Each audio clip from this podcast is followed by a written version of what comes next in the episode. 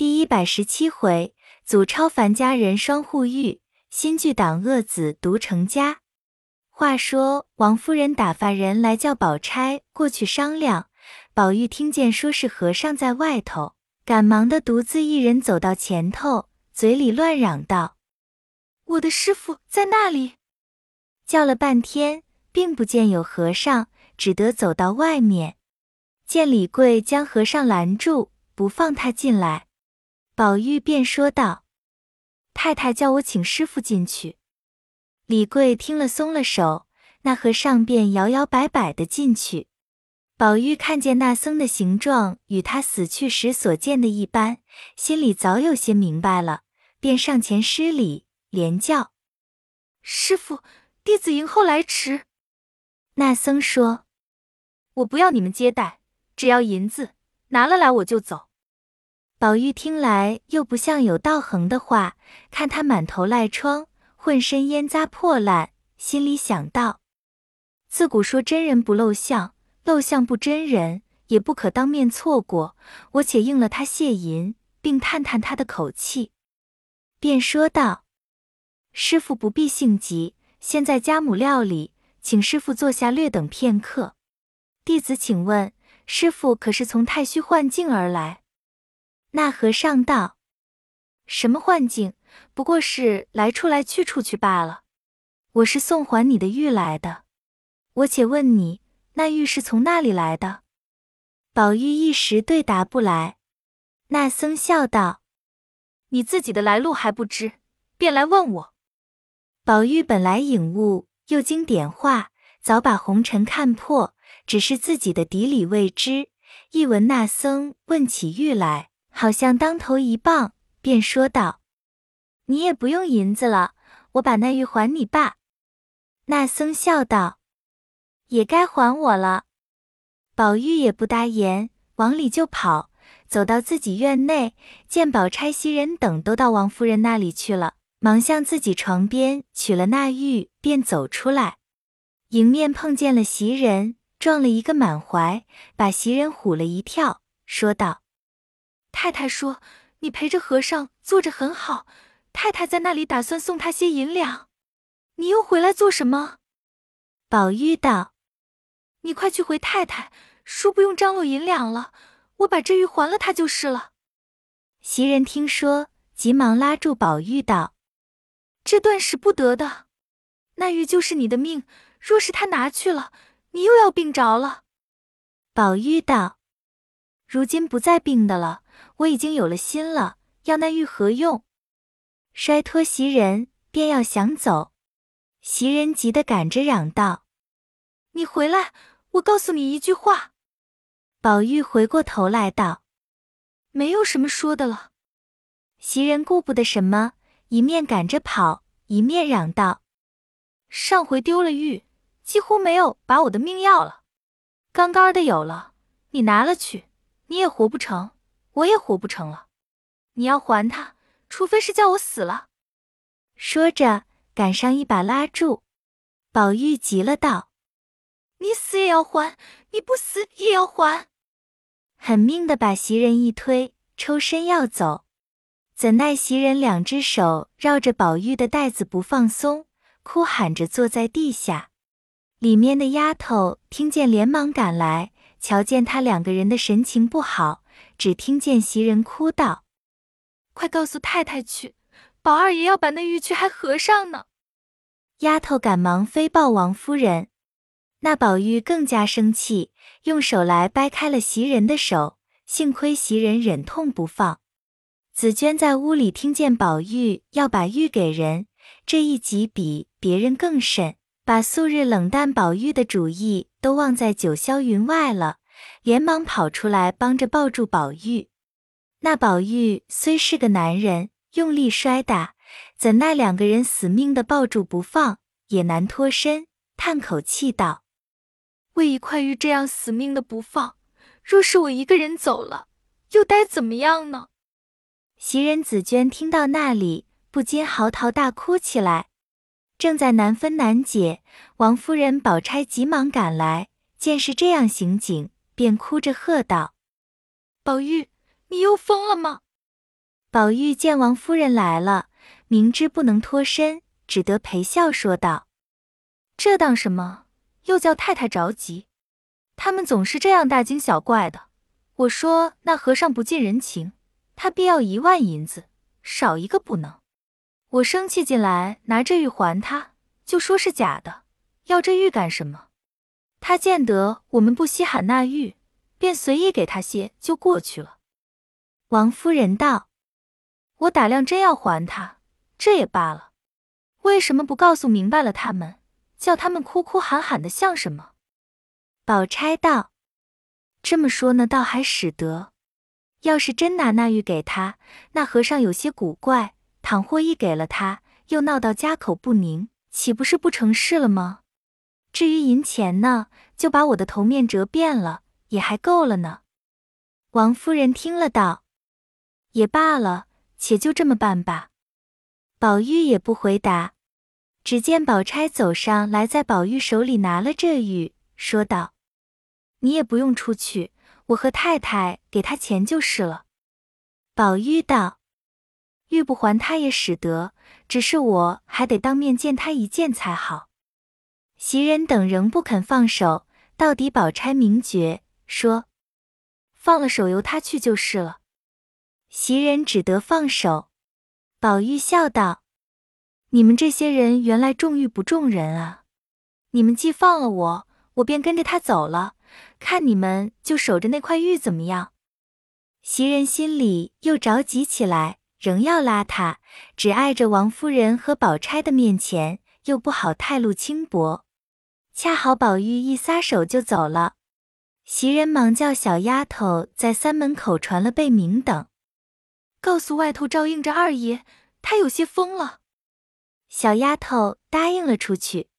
王夫人、宝钗等进来坐下，问起袭人来由，袭人便将宝玉的话细细说了。王夫人、宝钗甚是不放心，又叫人出去吩咐众人伺候，听着和尚说些什么。回来，小丫头传话进来，回王夫人道：“二爷真有些疯了。外头小厮们说里头不给他玉，他也没法。如今身子出来了，求着那和尚带了他去。”王夫人听了，说道：“这还了得？那和尚说什么来着？”小丫头回道：“和尚说要玉不要人。”宝钗道：“不要银子了吗？”小丫头道：“没听见说，后来和尚和二爷两个人说着笑着，有好些话，外头小厮们都不大懂。”王夫人道：“糊涂东西，听不出来，学是自然学得来的。”便叫小丫头：“你把那小厮叫进来。”小丫头连忙出去叫进那小厮，站在廊下，隔着窗户请了安。王夫人便问道。和尚和二爷的话你们不懂，难道学也学不来吗？那小厮回道：“我们只听见说什么大荒山，什么青埂峰，又说什么太虚境，斩断尘缘这些话。”王夫人听了也不懂，宝钗听了，唬得两眼直瞪，半句话都没有了。正要叫人出去拉宝玉进来，只见宝玉笑嘻嘻的进来，说：“好了。”好了，宝钗仍是发怔。王夫人道：“你疯疯癫癫的说的是什么？”宝玉道：“正经话，又说我疯癫。那和尚与我原是认得的，他不过也是要来见我一见。他何尝是真要银子呢？也只当画个善缘就是了。所以说明了他自己就飘然而去了，这可不是好了吗？”王夫人不信。又隔着窗户问那小厮，那小厮连忙出去问了门上的人，进来回说，果然和尚走了，说请太太们放心，我原不要银子，只要宝二爷时常到他那里去去就是了。诸事只要随缘，自有一定的道理。王夫人道：“原来是个好和尚，你们曾问住在那里？”门上道：“奴才也问来着。”他说：“我们二爷是知道的。”王夫人问宝玉道：“他到底住在那里？”宝玉笑道：“这个地方说远就远，说近就近。”宝钗不待说完，便道：“你醒醒儿吧，别进着迷在里头。现在老爷太太就疼你一个人，老爷还吩咐叫你干功名长进呢。”宝玉道：“我说的不是功名吗？你们不知道，一子出家，七祖升天呢。”王夫人听到那里，不觉伤心起来，说：“我们的家运怎么好？一个四丫头口口声声要出家，如今又添出一个来了，我这样个日子过，她做什么？”说着大哭起来。宝钗见王夫人伤心，只得上前苦劝。宝玉笑道：“我说了这一句玩话，太太又认起真来了。”王夫人止住哭声，道：“这些话也是混说的吗？”正闹着，只见丫头来回话：“琏二爷回来了，颜色大变，说请太太回去说话。”王夫人又吃了一惊，说道：“将就些，叫他进来吧。小婶子也是舅亲，不用回避了。”贾琏进来，见了王夫人，请了安。宝钗迎着也问了贾琏的安，回说道：“刚才接了我父亲的书信，说是病重的很，叫我就去。若迟了，恐怕不能见面。”说到那里，眼泪便掉下来了。王夫人道：“书上写的是什么病？”贾琏道：“写的是感冒风寒起来的。”如今成了痨病了，现在危急，专差一个人连日连夜赶来的，说如若再耽搁一两天，就不能见面了。故来回太太这必得就去才好，只是家里没人照管。强儿、云儿虽说糊涂，到底是个男人，外头有了事来还可传个话。这家里倒没有什么事，秋桐是天天哭着喊着不愿意在这里。这叫了他娘家的人来领了去了，倒省了平儿好些气。虽是巧姐没人照应，还亏平儿的心不很坏。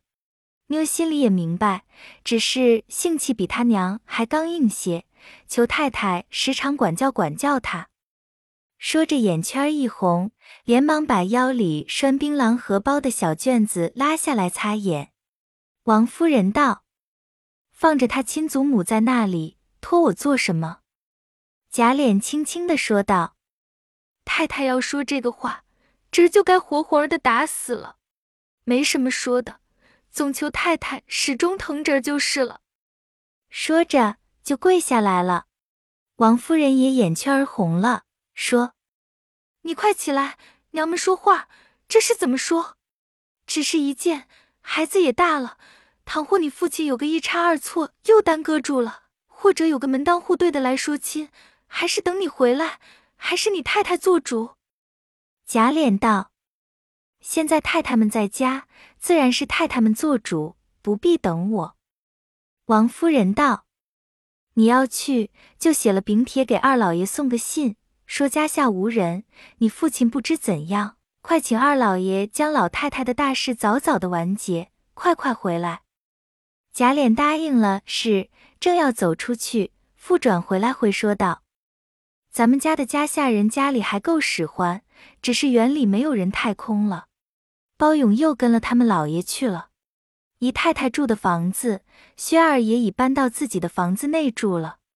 园里一带屋子都空着，推没照应，还得太太叫人常查看查看。那龙翠庵原是咱们家的地基，如今妙玉不知那里去了。所有的根基，他的当家女尼不敢自己做主，要求府里一个人管理管理。王夫人道：“自己的事还闹不清，还搁得住外头的事吗？这句话好歹别叫四丫头知道，若是她知道了，又要吵着出家的念头出来了。你想咱们家什么样的人家？好好的姑娘出了家，还了得？”贾琏道。太太不提起折也不敢说。四妹妹到底是东府里的，又没有父母，她亲哥哥又在外头，她亲嫂子又不大悦得上话。这听见要寻死觅活了好几次。他既是心里这么着的了，若是留着他，将来倘或认真寻了死，比出家更不好了。王夫人听了，点头道：“这件事真真叫我也难担，我也做不得主，由他大嫂子去就是了。”贾琏又说了几句，才出来，叫了众家人来交代清楚，写了书，收拾了行装，平儿等不免叮咛了好些话。只有巧姐惨伤的了不得，贾琏又欲托亡人照应，巧姐到底不愿意。听见外头托了云强二人，心里更不受用，嘴里却说不出来，只得送了他父亲，谨谨慎慎的随着平儿过日子。风儿、小红因凤姐去世，告假的告假，告病的告病。平儿意欲接了家中一个姑娘来，一则给巧姐作伴，二则可以带量她。便想无人，只有喜鸾四姐儿是贾母旧日钟爱的。偏偏四姐儿新近出了嫁了，喜鸾也有了人家，不日就要出阁，也只得罢了。且说贾云、贾强送了贾琏，便进来见了邢王二夫人。他两个倒替着在外书房住下，日间便与家人私闹，有时找了几个朋友吃个车轱辘会，甚至剧赌，里头那里知道。一日邢大舅王仁来。瞧见了贾云、贾强住在这里，知他热闹，也就借着照看的名，时常在外书房设局赌钱喝酒。所有几个正经的家人，贾政带了几个去，贾琏又跟去了几个，只有那赖林朱家的儿子侄儿，那些少年托着老子娘的福吃喝惯了的，哪知当家立绩的道理？况且他们长辈都不在家，便是没龙头的马了。又有两个旁主人怂恿，无不乐为。这一闹，把个荣国府闹得没上没下，没里没外。那贾强还想勾引宝玉，贾云拦住道：“宝二爷那个人没运气的，不用惹他。那一年我给他说了一门子绝好的亲，父亲在外头做税官。”家里开几个当铺，姑娘长得比仙女儿还好看。我巴巴的细细的写了一封书子给他，谁知他没造化。说到这里，瞧了瞧左右无人，又说：“他心里早和咱们这个二婶娘好上了。你没听见说还有一个林姑娘呢，弄得害了相思病死的，谁不知道？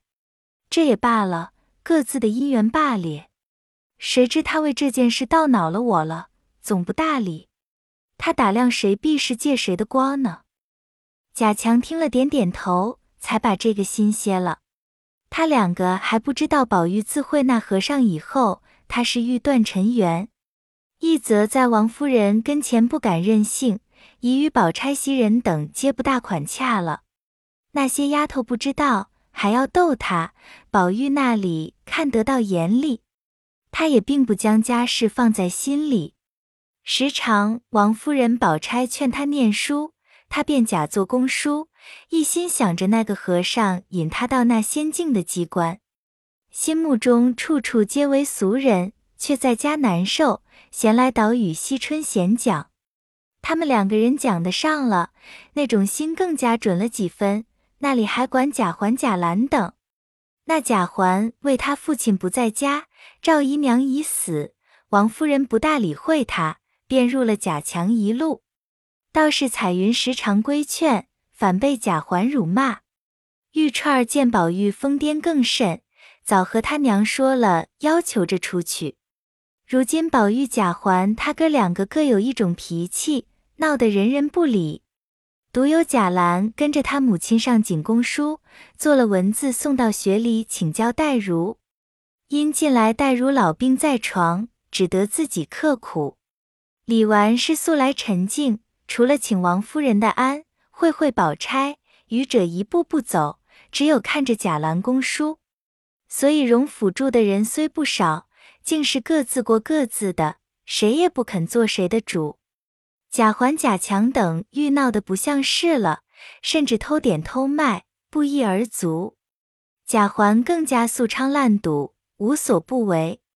一日，邢大舅、王仁都在贾家外书房喝酒，一时高兴，叫了几个陪酒的来，唱着喝着劝酒。贾强便说：“你们闹得太俗，我要行个令儿。”众人道：“使得。”贾强道：“咱们月字流觞吧。我先说起月字，数到那个便是那个喝酒，还要酒面酒底，须得依着令官，不依者罚三大杯。众人都依了。贾强喝了一杯令酒，便说。”非与商而醉月，顺引数到贾环，贾强说：“酒面要个桂字。”贾环便说道：“冷露无声湿桂花。”酒底呢？贾强道：“说个香字。”贾环道：“天香云外飘。”大舅说道：“没趣，没趣，你又懂得什么字了？也假斯文起来。”这不是取乐，竟是傲人了。咱们都捐了，倒是遐遐泉，书家喝，书家唱，叫做苦中苦。若是不会唱的，说个笑话也使得，只要有趣。众人都道使得，于是乱侠起来。王仁输了，喝了一杯，唱了一个。众人倒好，又侠起来了。是个陪酒的输了。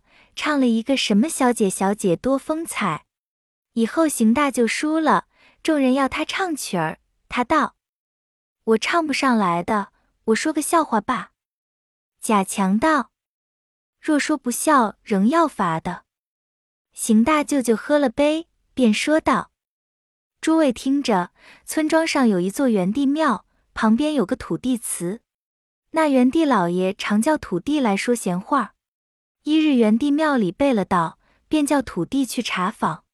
土地禀道：“这地方没有贼的，必是神将不小心被外贼偷了东西去。”元帝道：“胡说！你是土地，失了道不问你，问谁去呢？你倒不去拿贼，反说我的神将不小心吗？”土地禀道：“虽说是不小心，到底是庙里的风水不好。”元帝道：“你倒会看风水吗？”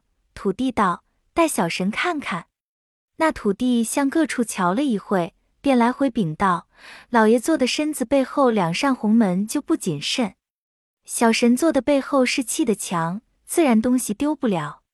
以后老爷的背后一改了墙就好了。”元帝老爷听来有理，便叫神将派人打墙。众神将叹口气道：“如今香火一柱也没有，那里有专挥人工来打墙？元帝老爷没法，叫众神将做法。”却都没有主意。那元帝老爷脚下的龟将军站起来道：“你们不中用，我有主意。你们将红门拆下来，到了夜里拿我的肚子垫住这门口，难道当不得一堵墙吗？”众神将都说道：“好，又不花钱，又便当结实。”于是龟将军便当这个差事，竟安静了。岂知过了几天，那庙里又丢了东西。众神将叫了土地来说道：“你说砌了墙就不丢东西，怎么如今有了墙还要丢？”那土地道：“这墙砌的不结实。”众神将道：“你瞧去。”土地一看，果然是一堵好墙，怎么还有失事？把手摸了一摸，道：“我打量是真墙，那里知道是个假墙？”众人听了大笑起来，假强也忍不住的笑，说道：“傻大舅，你好。”我没有骂你，你为什么骂我？快拿杯来罚一大杯。邢大就喝了，已有醉意。众人又喝了几杯，都醉起来。邢大舅说他姐姐不好，王仁说他妹妹不好，都说得狠狠毒毒的。贾环听了，趁着酒兴也说凤姐不好，怎样苛刻我们，怎么样踏我们的头。众人道。大凡做个人，原要厚道些。看凤姑娘仗着老太太这样的厉害，如今交了尾巴烧紫了，只剩了一个姐儿，只怕也要现世现报呢。贾云想着凤姐待他不好，又想起巧姐见他就哭，也信着嘴混说。还是贾强道：“喝酒罢，说人家做什么？”那两个陪酒的道：“这位姑娘多大年纪了？”长得怎么样？贾强道：“模样是好的很的，年纪也有十三四岁了。”那陪酒的说道：“可惜这样人生在府里这样人家，若生在小户人家，父母兄弟都做了官，还发了财呢。”众人道：“怎么样？”那陪酒的说：“现今有个外藩王爷，最是有情的，要选一个妃子。若合了事，父母兄弟都跟了去，可不是好事吗？”众人都不大理会，只有王仁心里略动了一动，仍旧喝酒。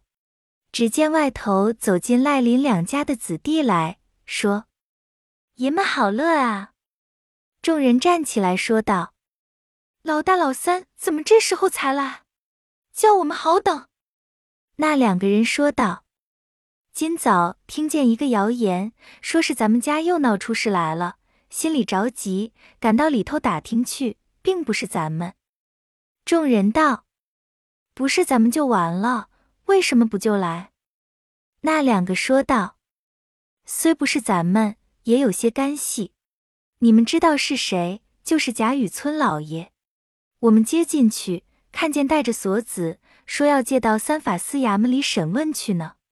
我们见他常在咱们家里来往，恐有什么事，便跟了去打听。”贾云道。到底老大用心，原该打听打听。你且坐下喝一杯再说。两人让了一回，便坐下，喝着酒道：“这位雨村老爷人也能干，也会钻营，官也不小了，只是贪财，被人家参了个蓝所属员的几款。如今的万岁爷是最圣明、最仁慈的，独听了一个贪字，或因糟蹋了百姓，或因世事凄凉，是极生气的。”所以旨意便叫拿问，若是问出来了，只怕搁不住；若是没有的事，那参的人也不便。如今真真是好时候，只要有造化，做个官儿就好。众人道：“你的哥哥就是有造化的，现做知县还不好吗？”赖家的说道：“我哥哥虽是做了知县，他的行为只怕也保不住怎么样呢？”众人道。手也长吗？赖家的点点头，便举起杯来喝酒。众人又道：“里头还听见什么新闻？”两人道：“别的事没有，只听见海江的贼寇拿住了好些，也解到法司衙门里审问，还审出好些贼寇，也有藏在城里的。打听消息，抽空就劫抢人家。如今知道朝里那些老爷们都是能文能武。”出力报效，所到之处早就消灭了。众人道：“你听见有在城里的，不知审出咱们家失盗了一案来没有？”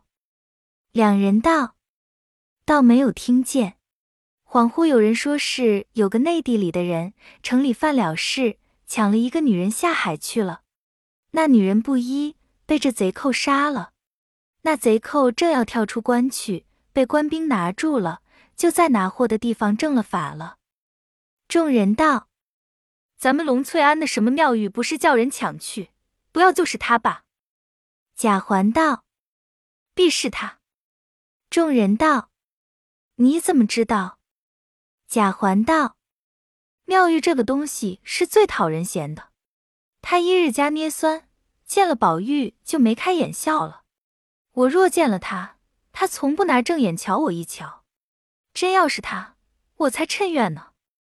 众人道：“抢的人也不少，那里就是他。”贾云道：“有点信儿。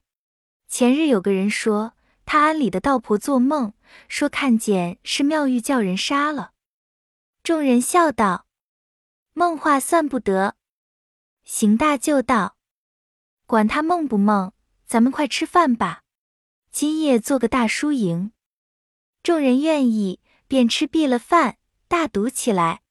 赌到三更多天，只听见里头乱嚷，说是四姑娘和甄大奶奶拌嘴，把头发都绞掉了，赶到邢夫人、王夫人那里去磕了头，说是要求容她做尼姑呢，送她一个地方，若不容她，她就死在眼前。那邢王两位太太没主意，叫请强大爷、云二爷进去。贾云听了，便知是那回看家的时候起的念头，想来是劝不过来的了，便和贾强商议道：“太太叫我们进去，我们是做不得主的。况且也不好做主，只好劝去。若劝不住，只好由他们罢。咱们商量了，写封书给琏二叔，便谢了我们的干系了。”两人商量定了主意，进去见了邢王两位太太。便假意的劝了一回，无奈惜春立意必要出家，就不放他出去，只求一两间净屋子给他诵经拜佛。尤氏见他两个不肯做主，又怕惜春寻死，自己便硬做主张，说是这个不是索性我担了吧？说我做嫂子的容不下小姑子，逼她出了家了就完了。若说到外头去呢，断断使不得。若在家里呢，太太们都在这里，算我的主意吧。叫强哥儿写封书子给你甄大爷、琏二叔就是了。贾强等答应了，不知邢王二夫人依与不依，下回分解。